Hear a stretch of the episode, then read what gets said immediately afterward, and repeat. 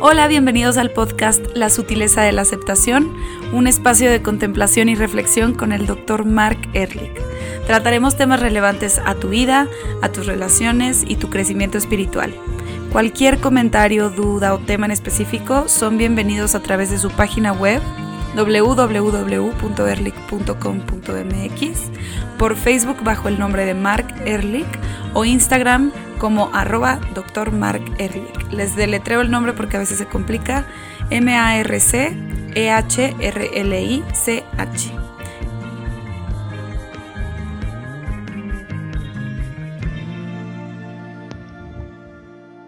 Hola Mark, ¿cómo estás?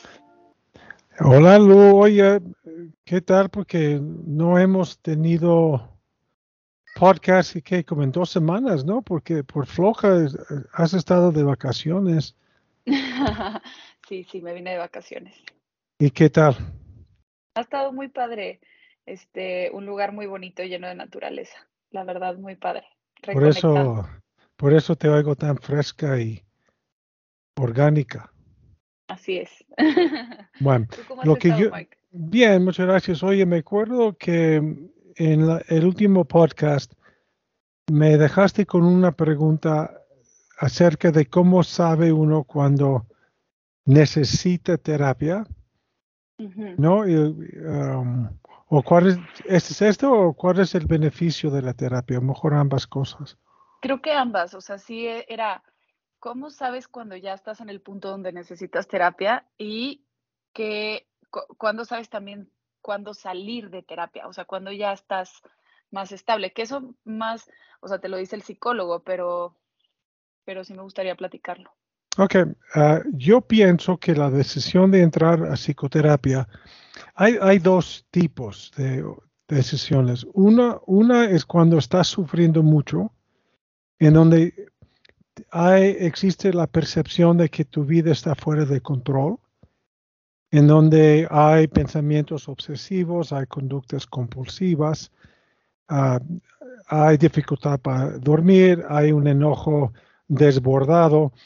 Son típicamente, y también ah, cuando uno está demasiado triste, deprimido, en donde las funciones típicas de la vida ya no, ya no pueden realizarlas. Entonces, la vida se vuelve un poco como muy pesada, muy sufrida. Entonces, como ya no es chiste, ya sabes que hay mucho enojo, hay demasiada angustia, hay una carga de tristeza importante. Entonces, yo creo que cuando sucede estas cosas, es sumamente importante que ah, la gente busque ayuda. Esa es una, una parte. La otra parte es que uno decide que quiero crecer, no necesariamente porque hay una ah, hay un conflicto específico, no hay necesariamente una carga emocional de, sobre, de, sobremanera, pero como uno tiene interés en, sacar más provecho de su vida. ¿sí? Y esto nos lleva a pensar, que la vida es neutral, no es que la vida es buenísima o la vida es malísima, es neutral. Y muchas veces los filtros emocionales, y, me refiero al enojo, la angustia, la tristeza, la culpa, la vergüenza, uh, obscurece la capacidad de gozar la vida, lo que, lo que la vida ofrece. ¿sí? Entonces yo diría que muchas veces cuando lo piensas, pues vale la pena buscar una consulta, no tiene que ser necesariamente ah, un contrato vitalicio. Mucha gente todavía tiene la noción de psicoanálisis, que psicoanálisis como metodología terapéutica es, muy exigente, tres, cuatro, cinco veces a la semana durante muchos años. Pero este modelo, para mi gusto, ya está caducado, ya no es necesario un tipo de compromiso tan intenso, porque yo pienso, Lu, que la vida misma es muy sabia, ¿no? Ah, en donde si tenemos la actitud correcta y la intención correcta, la misma vida que tú tienes, tal cual como es, se puede volver un, una maestra, digamos, acerca de tu propio crecimiento tanto psicológico como espiritual. ¿Sí? Sí, ¿Queda claro esto o qué? Sí, pero a veces, o sea, bueno, con lo que acabas de decir, a veces me parece difícil ser objetivos solos para saber cómo la vida te está enseñando. O sea, a mí, yo creo que yo antes de terapia era una persona que muchas cosas daba por hecho, como que, que no, no era concienzuda, no sé si se dice así, de lo que me pasaba. Y luego después de terapia, del proceso terapéutico, aprendí a observar las cosas que me pasaban en presente y, creo que sí necesité de alguien, un guía, que me ayudara como a encontrarle sentido a esta conciencia del presente. Un concepto del, del, digamos, el terapeuta, digamos, es, más bien déjeme tomar un paréntesis de esto. Hay dos tipos de terapeutas. Hay una que, un, uno que, que se llama en inglés Wounded Healer. Sí, ah, ¿cómo dirías tú esto en español? Wounded Healer. Este, un Sanador. sanador lastimado, un Ajá. lastimado san- que, que sana. Ah, Lou. Wounded es lastimado. Sí, pero eh, sí, sí puede ser, pero me gusta más el sanador lastimado. Pero yo creo que hay otro concepto que vamos a ver si la podemos sacar.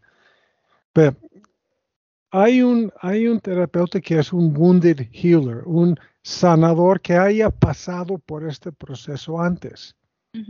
Y hay otros terapeutas que más bien son técnicos, que puede ser que tienen ah, una claridad técnica acerca de por qué sufre la gente qué va a pasar, etcétera. Pero hasta que tú experimentes primero el dolor emocional psicológico y has encontrado la salida de esto, es, es muy complicado guiar a alguien fu- fuera de esta oscuridad. ¿Sí? Entonces tú dirías que todo terapeuta tiene que pasar por cosas fuertes. la, la vida. Fíjate que yo me acuerdo cuando yo llegué a México en 80, ¿ok? Antes de que tú fueras ni siquiera una idea, ¿no? Sí. Entonces, ¿no? a ver, espérame tantito, porque tenemos sí, un sí. niño llorando ahí atrás. Perdón, Mark, es que estamos de vacaciones con la familia y hay dos niños chiquitos. ¿Qué, y qué, qué edad tienen estos niños? Tienen dos y medio y uno y medio. Entonces van a estar llorando todo el podcast, entonces, ¿está bien? Pues esperemos que no. No, pero este, este es justo lo que estamos hablando, ¿no, Lu? Que eh, tú y yo podemos tener una, un podcast muy bien planeado, pero hay cosas que suceden y el trabajo siempre es cómo te acomodas a las cosas que suceden sin añadir agitación tras agitación. Tras. Entonces, eh, espero que el público nos perdone por estos llantos de niño, pero y si no, pues como quien dice, pues ¿qué hacemos? No, bueno, no se puede de otra. no se puede Sí. porque los niños lloran, o a poco no. Así es. Estábamos- Pero bueno, estabas hablando de los tipos de terapeutas. El Ah, Wounded ah. Healer y el Technician. que The Wounded Healer es, es como un guía en donde te metes a, a, digamos, tu propia vida. Ah, ya, ya me acordé de lo que quería decirte. Yo me acuerdo cuando yo entré a supervisión por la primera vez en el estado de Nueva York, ellos para poder tener licencia como psicólogo, es evidente que te, te exigen cantidad de requisitos obviamente un doctorado, pero todo lo más complicado fue, fueron 1500 horas de terapia supervisada. Entonces, imagínate, 1500 horas es un- una cantidad de, bueno. Entonces yo me metí curiosamente con un, un supervisor psicoanalítico, no porque quería, pero era el único en México que tenía una licencia de Estados Unidos. Entonces ah, fui con él en la primera cita me dice, me dijo dos cosas, que dice, oye, antes que iniciemos, ¿para qué te despiertas? Y obviamente sabía que no era una pregunta, ¿para qué me despierto? Porque suena el despertador. No es esto. Él me estaba exigiendo un, un propósito mayor acerca de por qué vivo. Este fue algo sumamente importante. Y la segunda, el, segundo punto que también, te, imagínate, después de 40 años, todavía me acuerdo, es me dice que la, la única forma de ser un terapeuta exitoso, efectivo, es tener una vida personal complicada.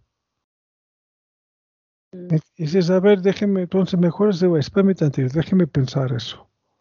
Y e, evidentemente lo que, lo que quiere decir esto es que si el psicólogo o psiquiatra tiene una vida complicada, tiene que poner en práctica lo que enseña. Y alguien que no pone en práctica lo que enseña está limitado obviamente en su capacidad de ayudar. El chiste es poder ver el inicio del conflicto, digamos el, el manejo del sufrimiento, pero más importante aún es la resolución de tal conflicto. Creo que también, o sea, de lo que estás diciendo es que yo siempre he tenido duda acerca de esto, porque en la actuación también te dicen esto. No vas a ser buena actriz si no tienes una vida complicada, porque tienes que entender mucho los papeles y los personajes, etcétera.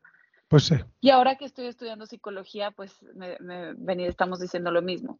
La verdad, este, creo que también importa mucho que seas empático como terapeuta. O sea, que sí puedas realmente tocar el sentimiento del otro en terapia, saber qué es lo que está sintiendo y cómo ponerte en su lugar, tanto en la actuación como, como un psicólogo. Entonces, o sea, sí entiendo que la gente tiene que tener una vida complicada para enseñar, pero más entiendo el último punto que dijiste de que tenemos que vivir por nuestros conceptos, o sea, lo que nosotros estamos enseñando, y al mismo tiempo si llega un paciente que tiene un problema más grande que el tuyo, un problema que nunca se te ha presentado, saber tocarlo empáticamente, ¿no? Lo curioso es que estás tocando un punto muy importante. Hay gente que me dice, ah, entonces como terapeuta no puedes sentir o no deberías sentir lo que siente el paciente. Sí, para tener este, este es el modelo psicoanalítico en donde el analista es una figura como una pared en blanco. Al contrario, lo que al contrario, quiero sentir lo que siente. Quiero tener la ansiedad, la depresión, el enojo, pero la diferencia entre lo que está sintiendo el, ah, paciente y yo es que no me no caigo en la mente densa. Yo estoy por mi papel, evidentemente, manteniendo un, un nivel de conciencia de lo que está sucediendo, en donde puedo sentir y al mismo tiempo tener distancia de este, esta reacción. Y eso es lo que uno enseña. ¿sí? Para mucha gente, cuando están ya en su narrativo, en su rollo, no, no ven más que esto. Y cuando el psicólogo o psicóloga está ahí empatizando y al mismo tiempo no cayendo en el lodo, demuestra que hay una forma de vivir esto y al mismo tiempo tener una perspectiva psicológica. Sí, ajá. Ah, y eso es, eso es lo que tú y yo estamos buscando siempre. Eh, y es curioso, hay gente que me dice que, tan curioso, me imagino que nunca te enojas. Eh, eh, este comentario es lo que me enoja. ¿Cómo nunca me enojo? ¿Que, no vivo? Entonces hay tristeza, hay enojo, hay preocupación, frustración, hay frustración, hay... Ah, el otro día me enojé con mi esposa y de repente, y después me, me, arrepentí, sentí algo de culpa porque la estaba culpando por algo que evidentemente no era su culpa. Entonces, ¿cuál es el chiste? Reconocer tu emoción responsabilizarte por ella y buscar un remedio para lo que tú puedes remediar. Entonces, y, siempre tenemos el chiste que es en el coche, que es cuando más nos enojamos uno con el otro y me doy cuenta que qué pérdida de tiempo, pero me gana. Y esto es lo que yo creo que todo mi entrenamiento me ayuda, es que sea algo más corto y menos intenso. Es lo, que, es lo que sucede con mi mujer. Es nos enojamos o nos molestamos, pero ya no, ya no tiene tanto remanente, no hay, no hay como capas y capas y capas. No, ya nos, tenemos una discusión, lo platicamos, ok, pero ya, entonces ya no deja remanentes. Y ese es el chiste. No de que no exista un enojo, molestia, o por ejemplo, cuando uh, un hijo sufre, sufro. Pues, eh, es obvio, pero no, no tiene la carga de una avalancha de complicaciones. Sí, de complicaciones. Sí, es, esto de los problemas cotidianos que pasan, como que me, me gusta mucho porque sí te dan un, una sensación de que puedes practicar día con día con este esposo o esta esposa que tengas en casa, ¿no? O sea, como que es el espejo más grande. de, hecho, Lu, he estado pensando en, dar un, poco un giro en, en la carrera, en, el trabajo profesional. Evidentemente quiero seguir con la, la terapia porque es una, una de las pocas relaciones que podemos tener en donde podemos ser muy honestos. Sí, porque alguien va a una sesión de psicoterapia para ser honesto, no, no está buscando mentirle, aunque hay un proceso inconsciente de esquivar o a lo mejor ah, desviar un poco la verdad, pero no, ese no, no hace nada. Entonces, pero lo que sí quiero hacer es un tipo de grupos de gente, ah, no tanto como terapia de grupo, porque no es esto, es más bien, de hecho ya tengo un nombre de, la experiencia, a ver, te la digo para ver qué opinas. Quiero llamar esta experiencia la sabiduría de una vida complicada. La sabiduría, la sabiduría de una vida complicada. ¿Qué quiere decir esto? Mi visión de estos grupos es que vamos a un lugar, de hecho ya eh, tengo un lugar creo que en Reforma, en las Lomas, en donde los primeros 15 minutos, 20 minutos, saco un tema. Ah, la amargura, ah, el miedo, ah, la relación con los niños, la relación de pareja, la, vida profesional, lo que fuera. Y Después de estos 15, 20 minutos, pido que alguien platique de su vida, un conflicto que tiene en este momento de la vida cotidiana. No estamos buscando grandes descubrimientos espirituales. Tengo una suegra que me está sacando de quicio y no sé qué hacer porque siempre está llamando a las 6 de la mañana. O tengo un hijo adolescente que está bebiendo de más. Lo que fuera de la vida cotidiana, la vida complicada o no me gusta mi trabajo, o tengo un novio que no, no, me, no me, termina por gustar. Sí, exactamente. y después, a lo mejor una discusión en grupo acerca de cuál es, el, cuál es la naturaleza de este conflicto y yo guiando hacia buscar el camino sereno y estable. ¿Recuerdas el nombre del libro? Como tu libro. Exacto.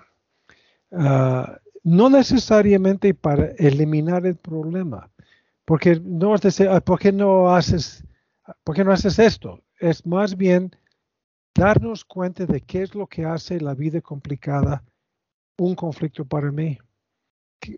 Tú sabes que hay una, hay una, hay un dicho del budismo que me encanta, es que nosotros no tenemos una vida complicada, complicamos la vida. Sí, las experiencias. y eso, es de donde voy, es ver la forma que cada quien puede identificar cómo se está complicando su propia vida.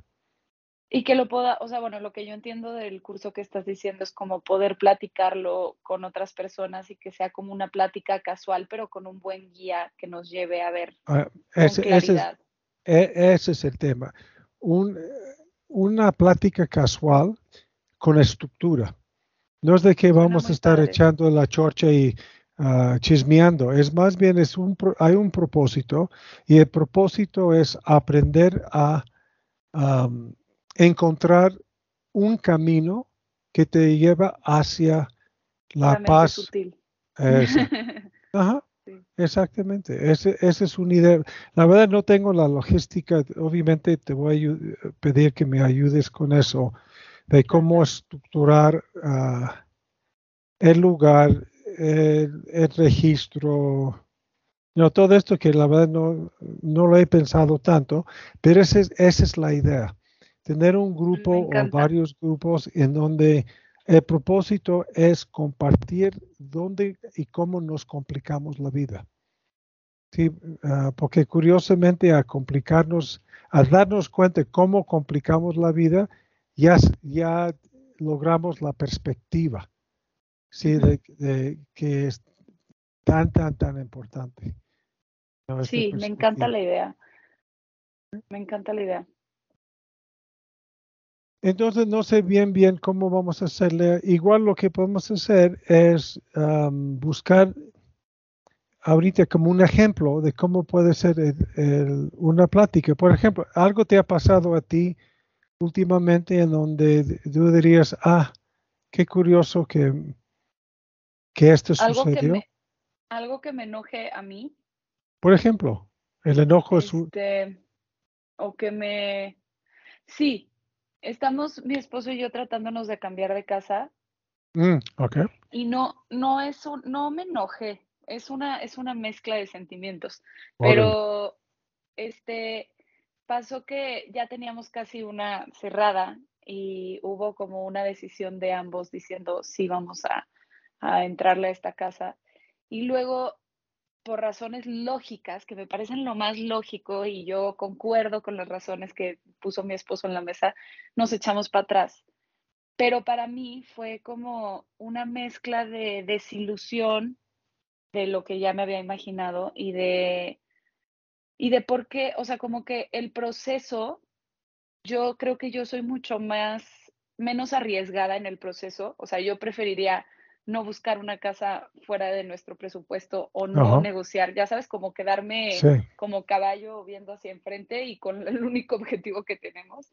Y él es un poco más aventado en, en, las decisiones porque no se ilusiona tan fuerte. Yo como sé que me ilusiono muy fuerte, prefiero mantenerme en la segura.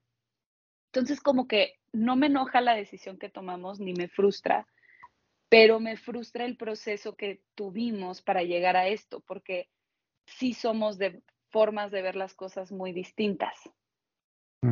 Ok, bien. Entonces, él, él se echó para atrás en la casa, con entrar a esta casa en particular, y tú te encontraste con frustración o irritación o eh, alguna emoción, eh, aunque, aún sabiendo que era la mejor opción. Ok, este tocas un tema muy importante es muy común que la gente dice, mi cabeza piensa una cosa y mi corazón otra. ¿No? Y este está bien en términos de lenguaje popular, pero en términos psicológicos este no es real, porque evidentemente el corazón no, no piensa. De hecho, el corazón ah, es simplemente un órgano. Lo que sucede es que hay dos líneas de pensamientos hay una línea que dice no porque el dinero, porque está muy grande o porque... Sí, como racional. sí, y hay, pero hay otro tipo de pensamiento, es que se me antoja, sería padrísimo. Si me entiendes, un poco más ah, romántico, digamos.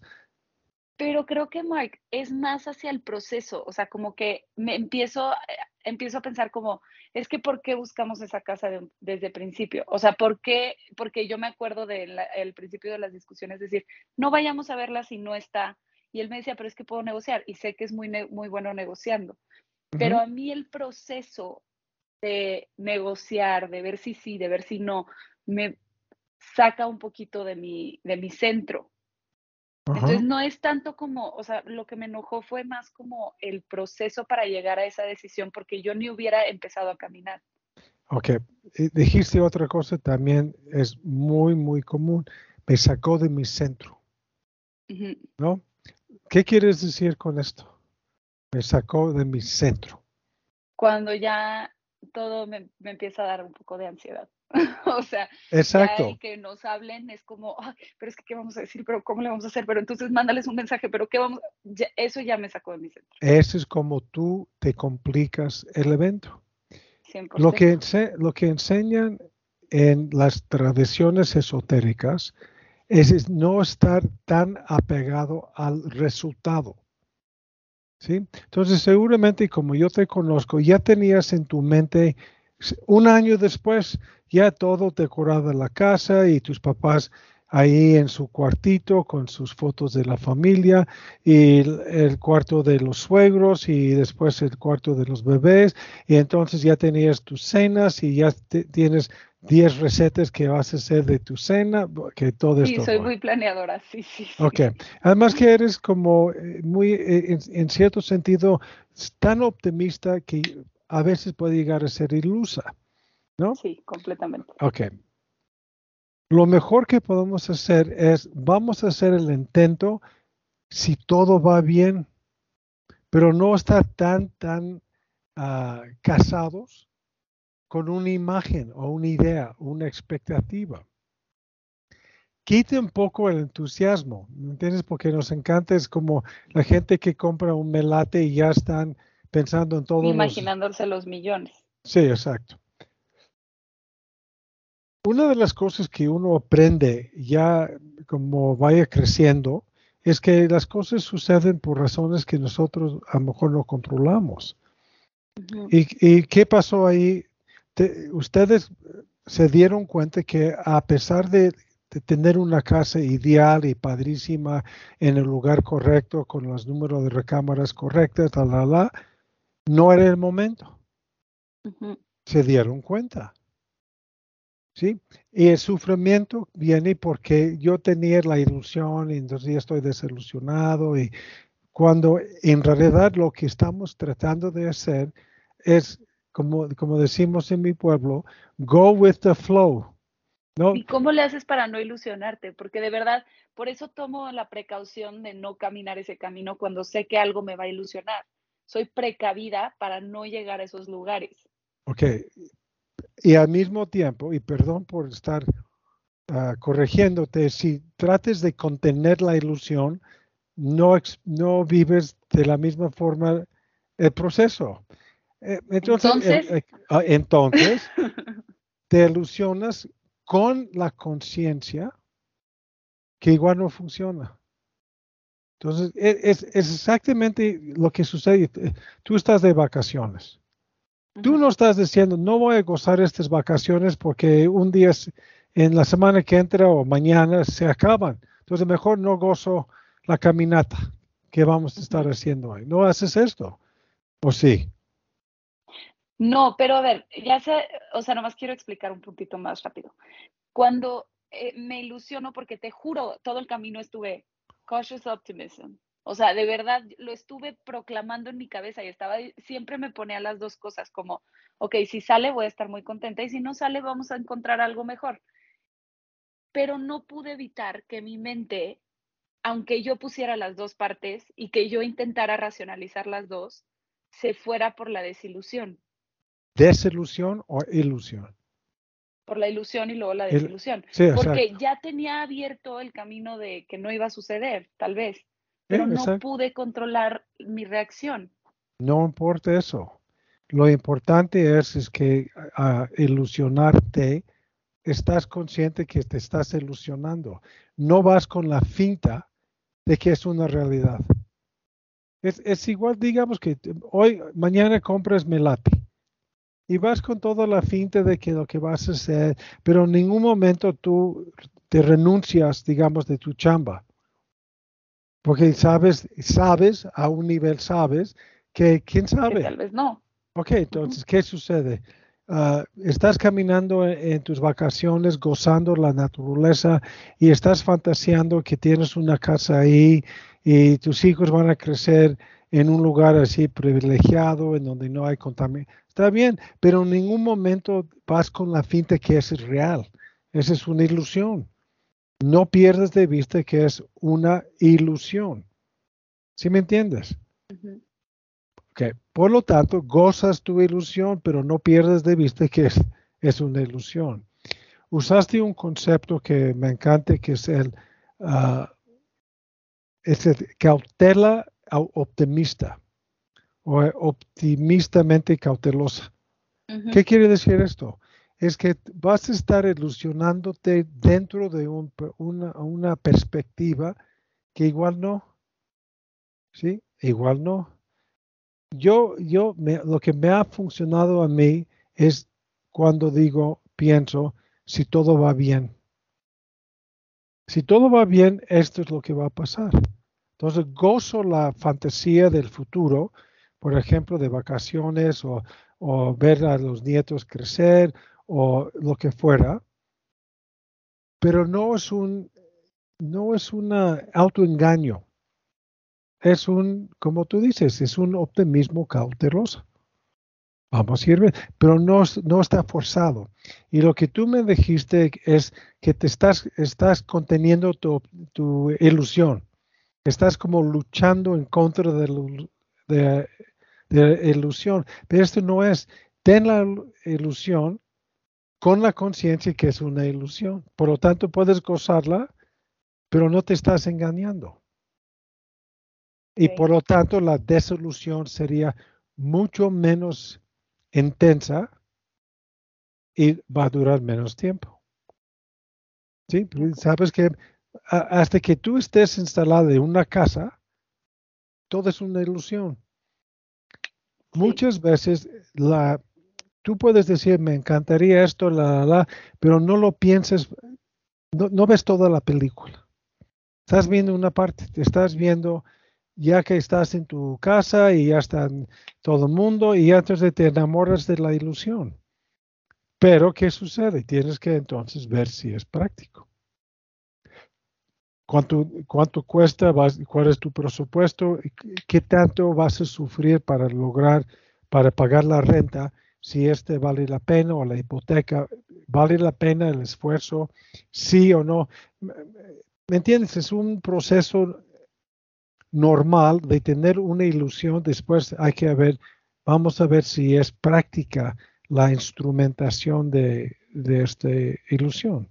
De hecho, hay un proceso que yo recomiendo para que la gente que tiene este tipo de dilemas. Primero es la intuición. ¿Qué te late?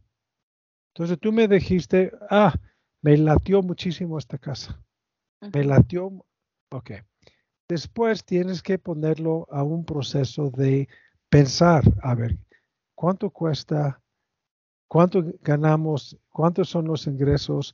Tenemos que comprar muebles, no tenemos que comprar. ¿Me entiendes? Entonces, la intuición te lleva a, una, a un contexto abstracto. Después tienes que ponerlo a un proceso de análisis, como tú decías, un pensamiento lógico para ver si es funcional o no tu intuición. Después dices, a ver, ¿cómo me siento? A gusto, la intuición no es el sentimiento, es otra cosa. Estoy contenta, estoy tranquila, me late tanto que ya estoy entusiasmado, ¿ok?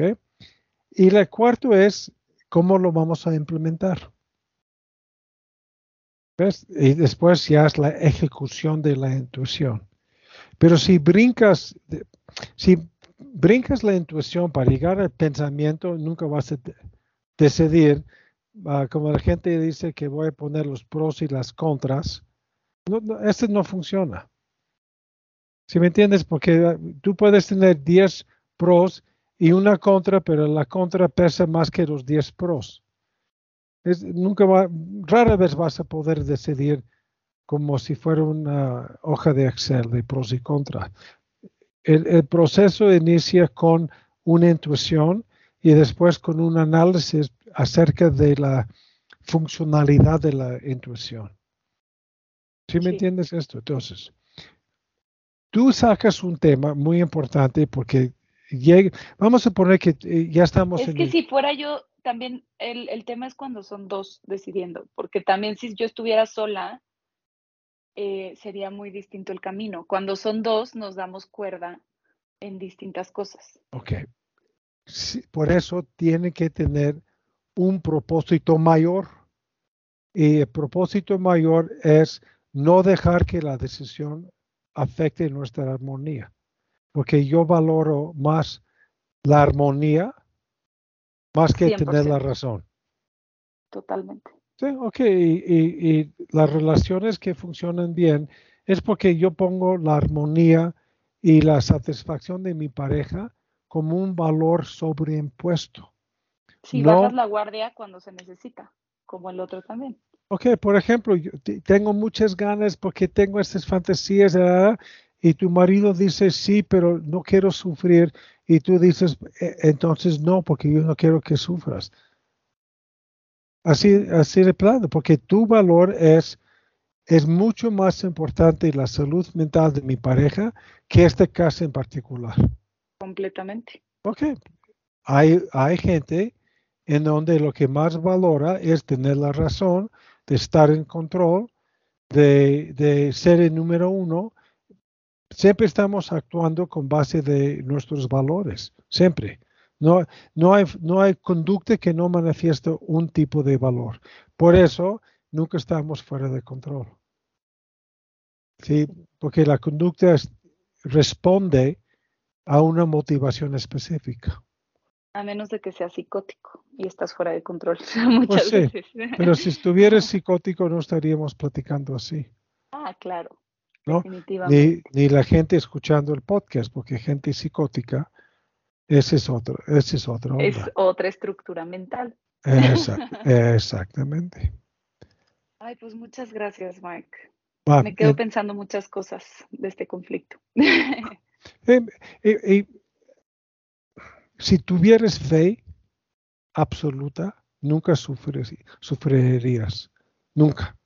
La fe no es un fe en Dios, no es este tipo de fe. No, en que las cosas va- van a caer por sí solas, en donde tienen que caer. Y tengo la fe de que todavía no tengo la sabiduría de ver el futuro, pero lo que sí tengo es la capacidad de adaptarme a la realidad tal cual como es. Y ahí no sufres, nunca. A lo mejor sería bueno para el siguiente, ¿no? Eh, eh, La, la relación entre la fe y la angustia. Me gusta mucho. Sí. Va. Muy bien, bueno, Lu. Mike. Pues muchísimas gracias. Nos vemos la recuerden- semana que entra, ¿no? Sí, así es. Recuerden que nos pueden mandar un comentario por Instagram para platicarnos cómo se han sentido con el podcast, de las cosas que les gustaría platicar.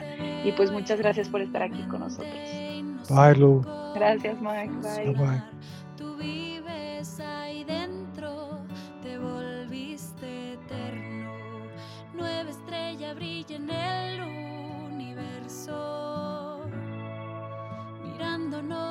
pensándonos.